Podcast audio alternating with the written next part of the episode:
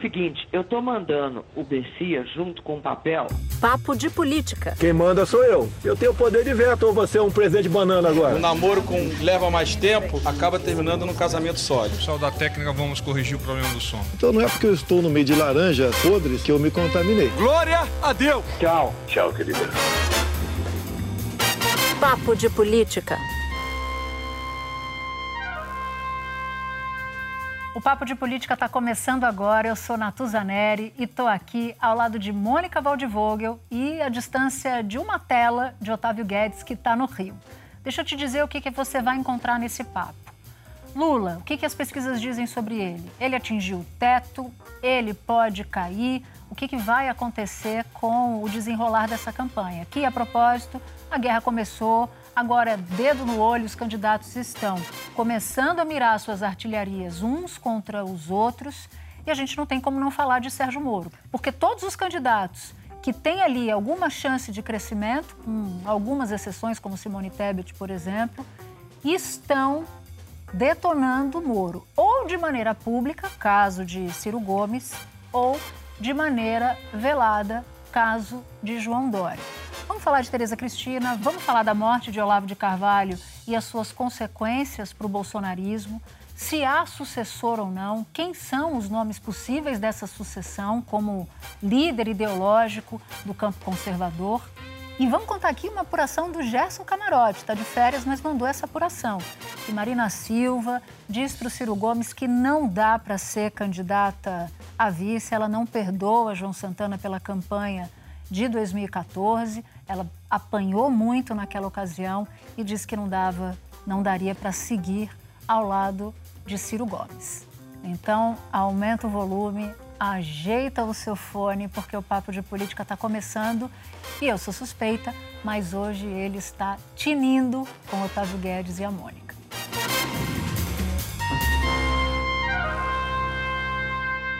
Em primeiro lugar, eu queria dizer que a guerra começou. Tem gente que está guardando ainda artilharia, mas tem gente que já abriu fogo pesado. E neste momento, daqui para frente, só vai piorar.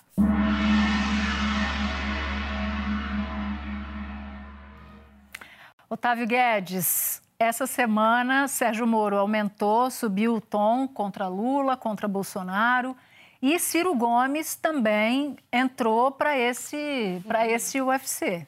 Bom, Natuas, olha só, essa semana aqui o Rio de Janeiro, ela deu uma estremecida por causa de um bastidor interessante. O Flávio Bolsonaro teria pedido, teria pedido ali para cabos eleitorais, quem atua na ponta mesmo, dizer o seguinte, olha, por enquanto não fecha nome de deputado federal. Vamos deixar aberto o deputado federal.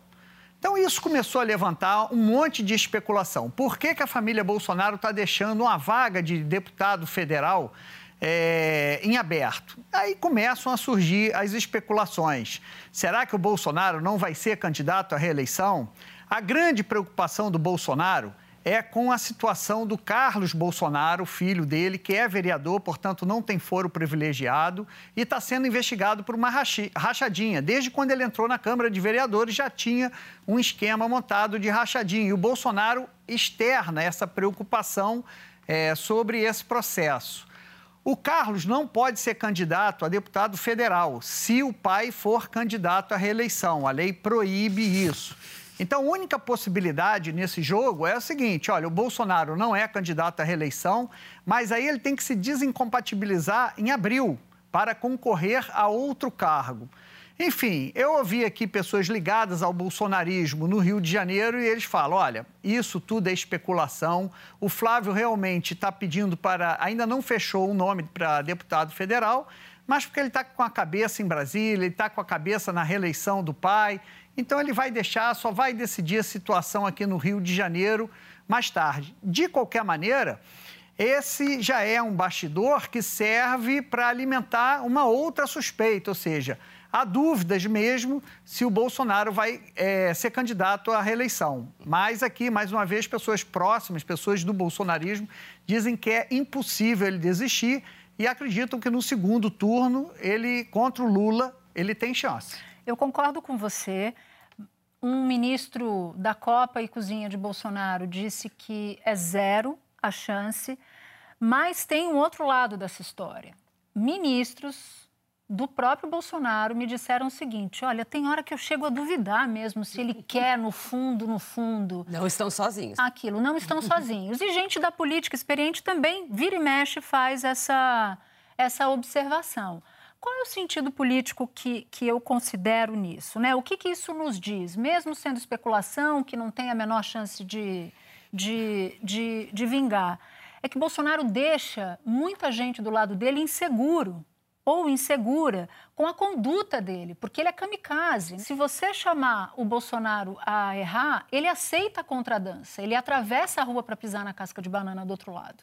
É, e sempre isso foi marcante no governo dele, sempre chamou atenção o fato de que ele age exatamente assim, ele atua para o seu grupo, ele ignora todos os outros grupos e faz coisas tão é, fora do normal que quem é da política e quem está há muito tempo na política, seja é, do marketing político ou seja da política profissional se assombra, porque é, todo mundo quer mais votos, né? todo mundo quer ampliar a sua base para garantir a vitória, não ir reduzindo.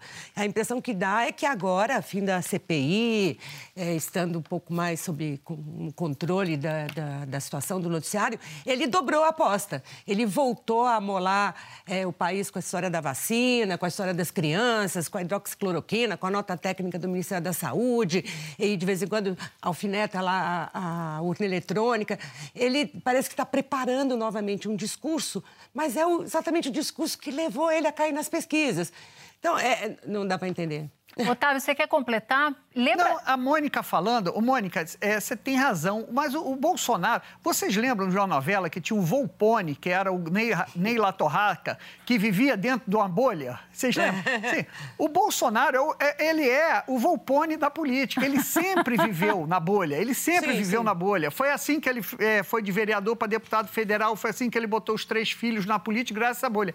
E ele, Mônica, eu entendo que ele acredita muito nessa bolha. Tanto que, por que, que ele anunciou que ia romper é, o contrato com o Butantan no início lá da Coronavac, ele mandou o Pazuello é, se desmentir publicamente, o Pazuello disse que teve que dizer que o manda e outro obedece.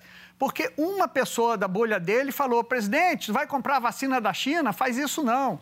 E ele tomou uma decisão ali naquele momento por causa de uma pessoa ah, dentro é? da sua bolha. Então, ele é o Volpone da política. Não, e a bolha encolheu, ele tem hoje um quarto é, do eleitorado. É um eleitorado, perdeu metade do eleitorado dele, né? Pouco uhum. mais que a metade do eleitorado e eh, não faz nada para ampliar. Então, já vem de meses que ele está com esse número, um número ruim para quem entra no ano eleitoral. Até me surpreendeu o Ciro Nogueira, seu ministro, dizer na entrevista que ele deu aos jornais: nunca um presidente perdeu uma eleição no segundo turno. Mas nunca não quer dizer nada, tem sempre uma primeira vez, né? Porque é, nada que ele tenha feito amplia a, a, posição dele. E se você compara com a maneira como o, o ex-presidente Lula está levando a campanha, aí você percebe o contraste enorme, né?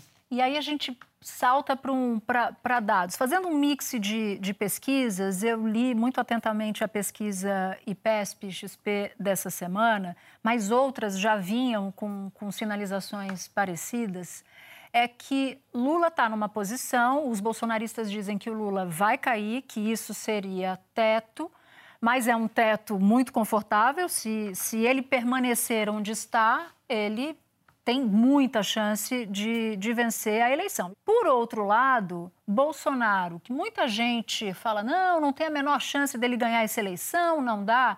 As pesquisas mostram que Bolsonaro não está liquidado. Porque ainda tem um sentimento, eu sei que você discorda Discordo. daqui a pouco. Daqui a... Por que, que eu acho que ele não está liquidado? Primeiro, porque Bolsonaro jamais perdeu uma eleição na vida, ele sabe fazer campanha, ele pode não saber governar, e não sabe mesmo, mas ele sabe fazer campanha. Com fake news, com polarização, eu não tenho. Assim, eu, eu deixo uma margem, uma, uma fresta uhum. bem aberta. E se você for ver nas pesquisas, o antipetismo ele está equilibrado com a intenção de voto do Lula. Então significa que, embora todos as, as, as, os números, né, os, os outros números demonstrem que é muito difícil para ele, Eu não subestimaria Bolsonaro, mas eu queria te ouvir porque eu sei que você discorda. É porque eu também olho para a rejeição e para a avaliação do governo dele. Quer dizer, nunca perdeu uma eleição, mas nunca tinha sido testado a presidência da República, que é um teste extraordinário, né? Sim. Ou a pessoa vai bem, ou ela mostra aptidão para governar um país como o Brasil, ou não mostra. Então, me parece que a avaliação que o país faz dele é de que ele não teve competência, porque as avaliações do governo são ruins, são sempre acima de 60%.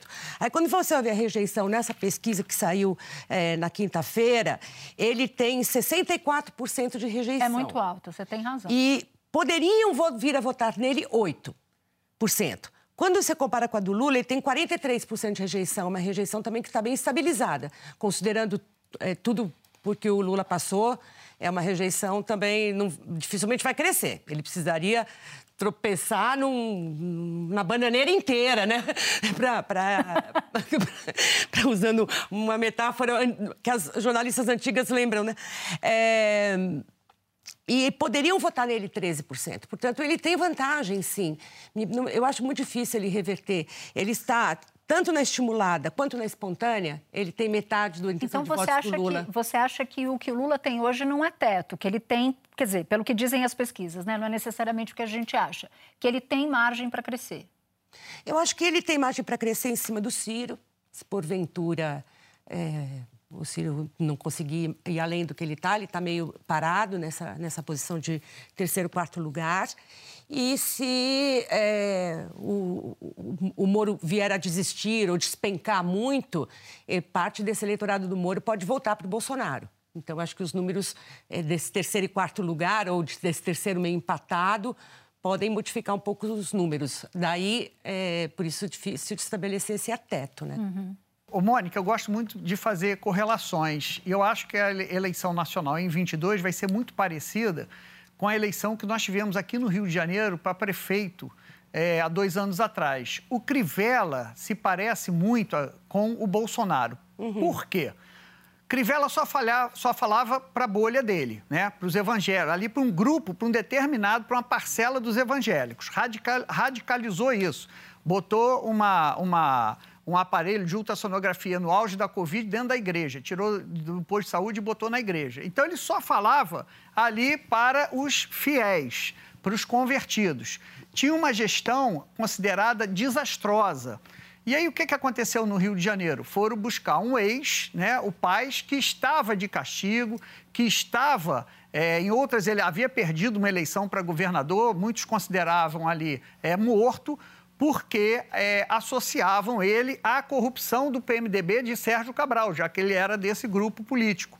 Apesar de não haver contra ele uma acusação, mas ele levou também a, a, o descrédito do PMDB aqui no Rio de Janeiro, levou o Paz na eleição para governador para o limbo e foram buscar o ex, quer dizer, ele conseguiu vencer. Então, eu vejo isso, é, eu vejo uma similaridade muito grande entre a eleição, a, a derrota do Crivella uhum. para a dificuldade do Bolsonaro é. atualmente. Eu concordo com você. Agora, você falou do Moro e eu ouvi uma história hoje sensacional. Aliás, hoje não, eu vi nessa, ouvi nessa semana, até comentei com vocês na nossa reunião de pauta, que é atribuído ao senador Anastasia uma frase para um ministro do TCU que diz o seguinte, que o Sérgio Moro é a rolha da terceira via. Enquanto ele não sai, nada embaixo se mexe. E eu achei essa frase é. genial. Ele entrou para justamente fazer um calço ali, né? Pra no meio da, da, tabela da preferência do eleitorado e aí nada mais acontece. É, e, e, e esses candidatos de terceira via estão muito desesperados. Tanto é que Ciro Gomes, essa semana rasgou o verbo. E eu, nós conhecemos bem Ciro Gomes. Ele não deixará Moro em paz. Ele vai querer pontuar a exaustão a diferença de conteúdo dele para o do Moro. Já fez isso essa uhum. semana. Fez muito bem, aliás. Fez Ele bem. encontrou uma fórmula interessante de pegar falas do Moro longas em grandes entrevistas e usar num vídeo a desconstrução é, que ele chamou que de tá react, falando. né? É, acaba virando, mas não é um debate, lógico, porque um está editando, está é, mais à vontade, mas acontece que vai mostrando as fragilidades.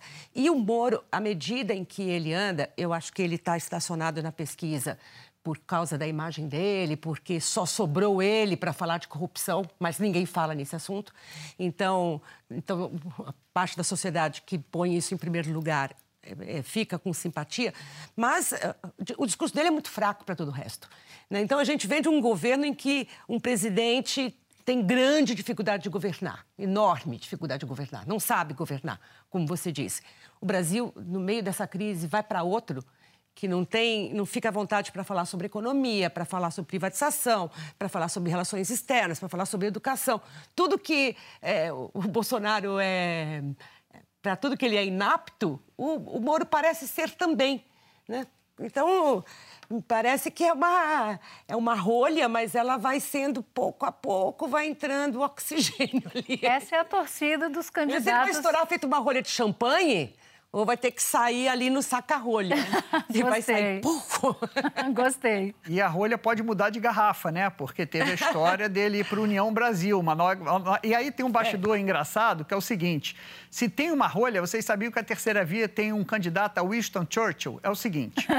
Explica isso que eu não estou entendendo. Quando juntaram o DEM e o PSL, juntaram e disseram o seguinte: olha, vamos fazer o seguinte: até a eleição a gente deixa o Bivar de presidente dessa massa aí e, e combinar o seguinte: ele fica com 51% da executiva, o DEM fica com 49% da executiva. Porra, aí.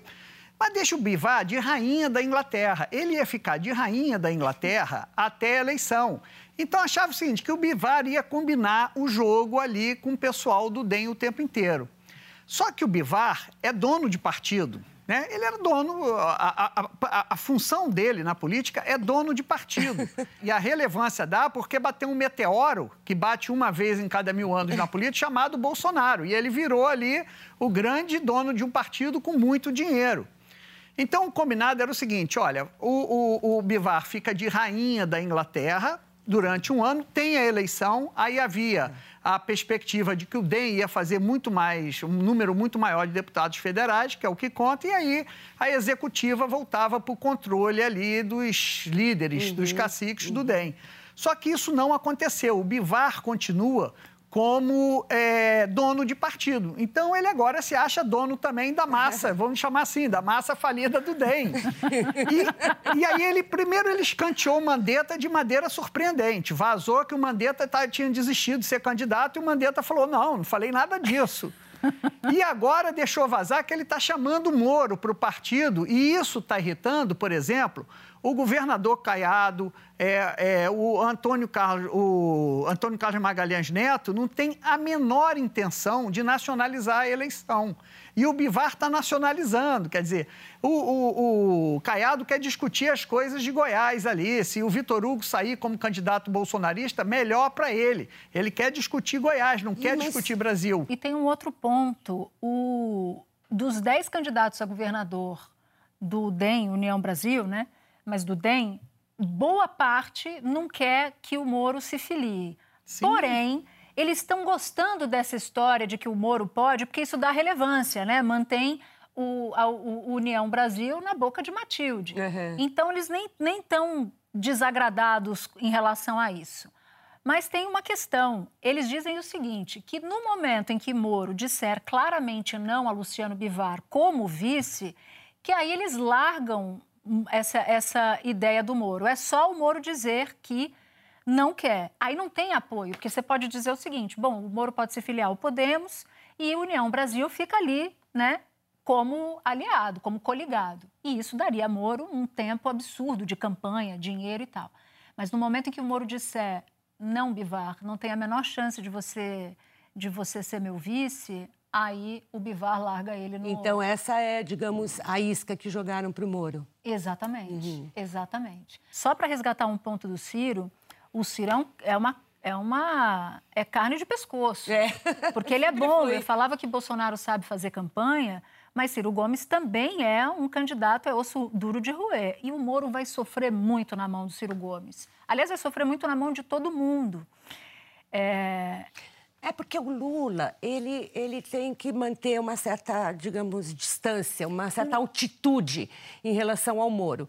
Ele jamais poderia dizer que, que o Moro é um contendor, né? Ele tem que manter, tem que manter o Moro isolado. Ele não pode olhar para baixo. Não pode. Se ele começar a, a é. rivalizar com o Moro, ele puxa o Moro para dentro. Exatamente. Então é uma estratégia erradíssima. Eu acho que, que ele... também o Bolsonaro não tá, tem uma certa cerimônia, porque o máximo que ele vem dizendo sobre o Moro é que ele é um traíra. É isso que os seguidores do Bolsonaro dizem nas redes sociais, né? O Moro é um traíra. O Carlos Bolsonaro se refere assim a ele. Mas não pode também discutir, porque é, o Moro conhece é, segredos do governo. E ali também tem uma, o ex-eleitorado do, do Bolsonaro. Também não pode se indispor completamente. Você falou de traíra e tem uma máxima na política que eu gosto muito, que o eleitor gosta da história da traição, mas não gosta do traidor. É. Então, esse é um ponto que, que pode colar no, na testa do Moro. É, o Lula, é, o Lula que vocês estavam comentando aí, o Lula, se a gente, se eu digo que o, o Bolsonaro é o Volpone, só sabe fazer política dentro da sua bolha, todo o movimento do Lula é para sair da bolha. Então você veja, por que, que ele diz, não, Dilma nem pensar como ministra, e o Alckmin é ótimo. Quer dizer, o Alckmin está fora da bolha, atrai voto.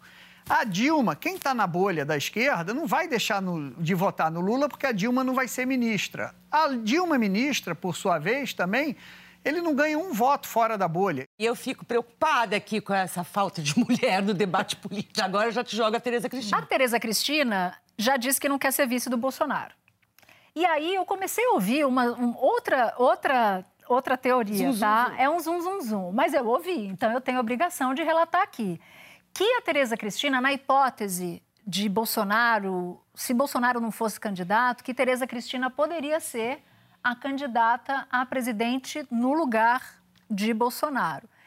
E aí eu me lembrei de uma outra apuração, puxando o gancho para Tereza Cristina, é que uma fonte minha disse que ela tem em cima da mesa dela um cronômetro real. Quantos dias faltam, quantos meses faltam para ela sair, Opa. quantos dias e quantas horas. Ou seja, se ela não tá. Ela sai no final de março, né? Sai no final de março. Né? É. E quem fala com ela fala assim: faltam tantos dias, tantas, tantas horas e tantos minutos para sair do governo. Enfim, obrigada é, por você ter é, levantado nossa. a bola da Tereza Cristina. Tem mais uma mulher enigmática também nesse cenário, que é a Marina Silva. O que, que ela vai fazer?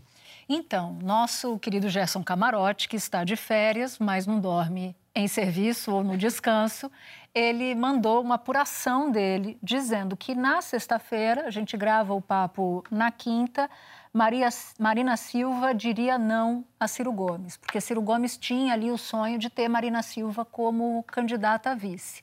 E o motivo, Otávio, é o João Santana, por causa daquela barbaridade que se fez é. com ela na campanha de 2014, em que ela defendia a autonomia do Banco Central e apareceu no, no horário eleitoral gratuito o feijão sumindo do prato do pobre. É. Ela nunca perdoou.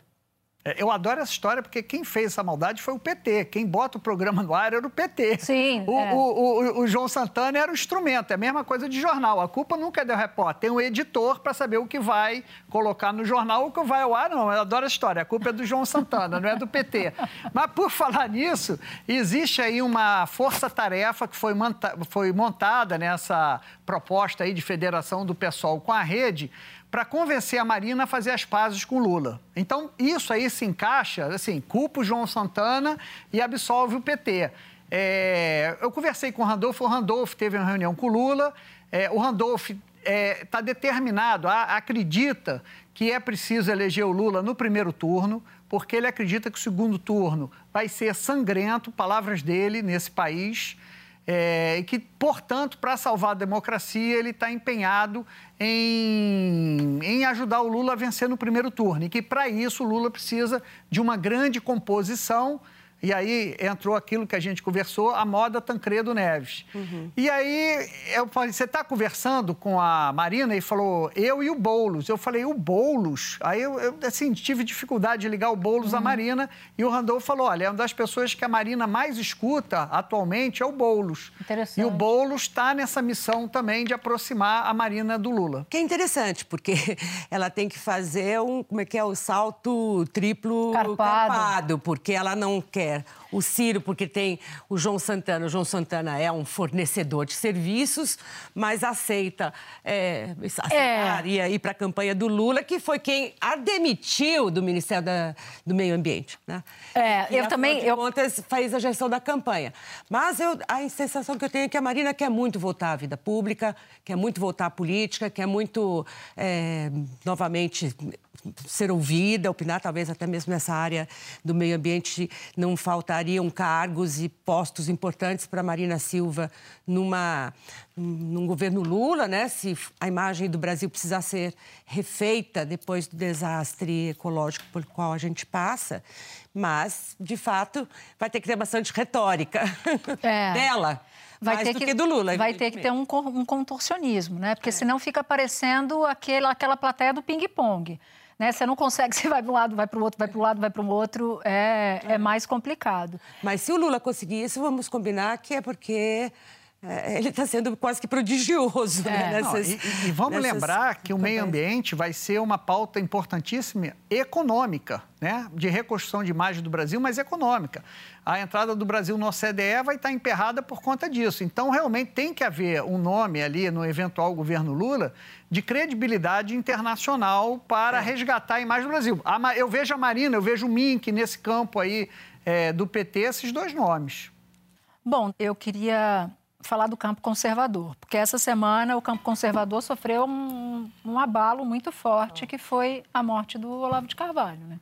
É, e a pergunta que ficou, enfim, é justamente quem vai herdar o espólio, né? Se é que é um espólio em disputa.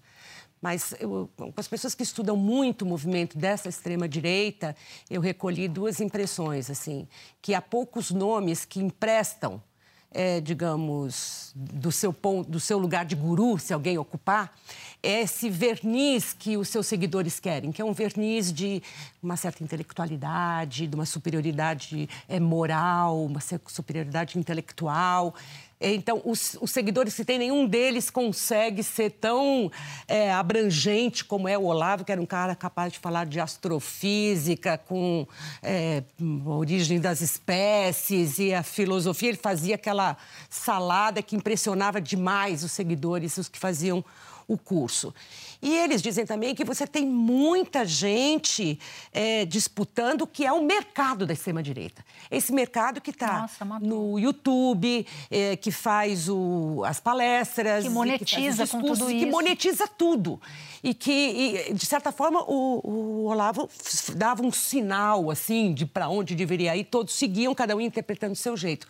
Sem ele as pessoas acham que eles vão ficar bastante perdidos. Mas então é como se fosse é, essa divisão à, à, primeira vista. Quem fica com o espólio é, dessa, desse verniz intelectual e como vão sobreviver esses é, que, que estão no, na monetização. Mas todos concordam que, do ponto de vista político, o quem tem maior chance de capitalizar, de catalisar essa, essa orfandade é o Eduardo Bolsonaro, porque ele, de fato, já é, penetrou várias é, dessas áreas do... Eu nem chamo, é difícil chamar de conservadorismo, né? Porque é o, o esse reacionarismo do século XXI. Eu acho que como movimento de direita, de aproximação com direita, é, é, direita internacional, extrema direita, talvez, mas é, de inteligência não, porque o Olavo de Carvalho era, era um sujeito muito inteligente, né? Pois é, aí eu ouvi a Michele Prado. Michele Prado é uma professora é, estudiosa da extrema-direita brasileira. Ela tem um livro sobre o assunto, o livro é Tempestade Ideológica, e perguntei justamente isso: quem é o herdeiro? E assim, e o olavismo tem uma característica, e ela conta muito bem isso no livro, de uma seita religiosa. Então, ela acredita que o Eduardo Bolsonaro, sim, politicamente, é quem tem essas articulações políticas com a extrema-direita internacional, através do Instituto Conservador que ele está liderando. Então, ele vai ser uma, uma, uma pessoa importante para fazer essa ligação com a extrema-direita internacional. No entanto, ela acredita que é, a pessoa com essas características que a Mônica e a Natuza falou, assim, de uma certa intelectualidade, vai ser um dos seguidores, um dos olavetes. Então, por exemplo, essa bolha assim, é muito. É, é, mergulhar nela, é, você acha coisas assim inacreditáveis. Uma das pessoas, ela citou um psiquiatra que, na opinião dela, pode ser o sucessor é, porque estuda, está fazendo uma campanha para a beatificação do Olavo de Carvalho. Está pedindo nessa bolha é, relatos de pessoas que tenham se convertido ao é. catolicismo é. por interferência do Olavo de Carvalho. Seja, e acreditam mesmo, e é sério. Eu fui entrar nessa rede e é sério. É, e as pessoas mandando mensagens dizendo: não, sim, ele é. E, ora, e uma novena para ele interceder junto a Deus. Então Assim, tem, tem, tem um, um aspecto de seita que acredita-se que é dessa seita que vai sair o sucessor do, do, do Olavo de Carvalho. É, para quem assiste esses documentários que aparecem na televisão, séries, eu já assisti vários, sobre como funcionam as seitas é, nos Estados Unidos, onde há muitos desses fenômenos, né? Uhum. De um, um mentor que consegue vir atraindo gente, atraindo. E aí você vai vendo a, o, o, discurso, as falas, e você fica, mas é, esse irracionalismo todo, como pode seduzir as pessoas? E a sedução é feita justamente nesse sinal de que você está está acessando algo é, que ninguém tem, que ninguém sabe, e se você está aqui junto é um privilégio. E, e, e cola, quer dizer, há uma parte da população mundial, de qualquer lugar do mundo, que é atraído, sim, por essa algo, algo meio, meio sincrético, meio metafísico, meio transcendental, e que, ao mesmo tempo, exige é, um comportamento muito rigoroso, né? exige um uma, uma, série de atitudes que tem que ser tomadas. Que aquilo o Olavo não tinha, né? Ele, ele não Mas tinha tem importância, isso. porque o fato de que ele é um católico e que usava a, a religião é suficiente para agora acharem que ele é um milagroso, um milagreiro. Eu vi esse, esse movimento aí a que o Otávio Guedes referiu e, de fato, eles querem colecionar muitos relatos para até mandar para o Vaticano. Gente, eu, eu já, eu, eu juro que eu, eu já ouvi de tudo né, nesse período, mas essa para mim foi ao paroxismo. Agora, eu queria só voltar num, num ponto né, do, do, Eduardo Bolsonaro sendo um sucessor desse movimento né, de, de, de conexão internacional da, da extrema-direita, mas eu enxergo, e eu não sei se vocês concordariam comigo, o Alan dos Santos, que é considerado foragido né, é, pela, pelas autoridades policiais aqui no, no Brasil, o Alan dos Santos como um potencial sucessor de Olavo de Carvalho. É, na pegada religiosa, ele é super, super católico, chegou a, a estudar para ser, ser padre, já tinha pelo menos a ambição de, de ser padre, desistiu disso, e ele também é inteligente. Então, e ele, e ele é inteligente no sentido de, de envolver as pessoas. Então, eu acho que ele pelo menos vai tentar. Alguém vai ter que ocupar esse, esse espaço, isso eu não tenho dúvida. É, mas eu, me parece que o que o Olavo tinha era uma história para trás, né? Quer dizer, é. muitos, muitos, uma, uma, biblioteca, uma estante cheia de livros, né? Um, um Ele tinha um physique dropping, de role, né? né? Citava aquele monte de autores e, e já tinha um passado de, de, de, alguém que escrevia nos jornais, que tinha publicado livros. Então, ele tinha uma obra para lastrear a imagem que ele queria oferecer para esses seguidores. Não é o caso do Alan dos Santos, porque ele, de certa forma, é um simulacro. Ele é, mimetiza ali a agressividade, o palavrão, aquelas coisas que o Olavo dizia. Vamos ver, acho que é para ficar com a lente aí nesse, nesse grupo, porque ele foi muito determinado determinante até aqui e não vai sumir, né? Sim. É, de qualquer maneira, o Olavo ele já estava se afastando do bolsonarismo. Ou seja, o bolsonarismo, na visão dele, é, tinha fracassado na sua missão extremista. Ele dizia, nas últimas lives dele, ele fazia críticas, dizendo que o Bolsonaro era um síndico, era um prefeito do interior, mas não era alguém capaz de fazer essa revolução. Então, a extrema-direita por incrível que pareça, vai procurar alguém mais radical do que o próprio Bolsonaro. Talvez por aí seja até um problema o sobrenome Bolsonaro por Eduardo, por incrível que pareça, porque o Bolsonaro, aos olhos dessa extrema-direita olavista, é alguém moderado, acredite se quiser. Mas eu queria ir para a trilha. Eu acho que eu vou, eu vou. Será que eu vou para do Otávio Guedes primeiro? Você acha Não, que é uma boa estratégia ir para ele primeiro? Não, Não. vai, porque ele já tá, ele já tá no salto alto desde cedo. Então vamos quebrar logo esse salto. É isso aí, vamos lá. Não, olha só, sempre deu sorte eu ir por último, por favor. Deu sorte de o quê, Otávio? Guedes? Alguém vai ter um troféu, ter um Oscar aqui no final do ano? Como? Não, as redes sociais, minha amiga. Ah, entendi. Mas vamos lá, então tá. Eu, eu vou. Quer ir primeiro? Posso ir? Eu queria uma história de amor, porque a semana é tão dura, todo noticiário, que um idílio amoroso, assim. E eu acho que o maior amor na esplanada é a do ministro Queiroga pelo presidente Bolsonaro. A gente percebe o esforço que ele faz para agradar. Hoje mesmo, né, ele voltou a pedir a recomendação dos médicos. Aí Para vacina de criança? Fala em amor, eu logo lembro do rei. E aí lembrei de uma música que eu acho que é ótima, porque diz assim, ó. Tudo que é seu, meu bem, também pertence a mim. Vou dizer agora tudo, do princípio ao fim. Maravilhoso. Da cabeça aos pés, até a ponta do dedão do pé. Esqueci. Tudo que é seu, meu bem, é meu, é meu, é meu. Lembra disso? Maravilhoso. No finalzinho ele fala assim, ó. Tudo que eu falei, meu bem, e o que eu não falei também. Tudo que você pensar é meu, é meu, é meu.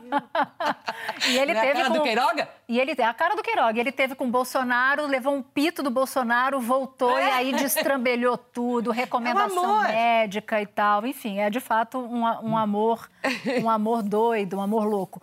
Eu vou com a musa Marília Mendonça. E é, a gente falava da traição, né? Que o eleitor gosta da traição, mas da história da traição, mas não gosta do traidor. E é o Bolsonaro falando para o Moro, mas também serve para o PSDB, que está conversando com o Lula, a, ala cabeça branca do PSDB, para o Dória, porque Dória será traído por uma parte do PSDB. Isso já são favas E contadas. do Lula para o Alckmin. Sim, se vingar essa, essa ideia de, de que ele pode escantear o Alckmin. E é infiel, eu quero nananana, estou te expulsando do meu coração, assuma as consequências dessa traição. Então, a minha, esse cancioneiro popular maravilhoso. Bom, a minha trilha essa semana é. Eu já tô rindo, eu já tô rindo. Vai, manda, manda. Não, essa semana é, ressuscitaram a cloroquina. Então, a trilha é a ciência cantando para o governo Bolsonaro, para o Queiroga, para o Ministério da Saúde. Um, dois, três. Pare de tomar a A pílula. Pare de tomar a pílula. Pare de tomar a pílula. Esse é o recado. Muito bom. Maravilha, gente, não tem jeito. Que ouçam. Não tem jeito, ele sempre ganha. É tetra, né? É, é, assim, modéstia à parte, eu não gostaria de dizer isso. Preferia que você dissesse, mas assim... mas- Eu preferia até que o Galvão dissesse é tetra, mas tudo bem. Agora mandar um abraço para o querido Odaí José, né? Ídolo. Odaí José, muito Odaí bem. José. Bom, nosso papo acabou, tava bom, mas tudo tem um fim na vida. Mônica, obrigado. Otávio, obrigada. Até a próxima. E é hora de agradecer a nossa equipe. Edição executiva Daniela Abreu, edição e produção Alex Tágera, Júlia Zaremba, Bruno Bate, Germano Martins e Eduardo Baldez. Supervisão Ana Bernardoni. Chefes de redação Pedro Godoy e Mariana Timóteo. Gerência Cadu Veloso. Sonoplastia Pedro Chagas. Supervisão técnica Guido Carvalho e Leandro Descaciati. Equipe de estúdio, que eu amo de paixão, José Dias, Marcos Vinícius, Ricardo Espósito, Edson Vinícius e Gabriel Scherer. O nosso podcast também é programa de TV, você sabe, na Globo News, toda quinta às 11h30 da noite. A gente guarda histórias exclusivas para lá e para cá. Até o próximo episódio, a gente se encontra aqui na semana que vem.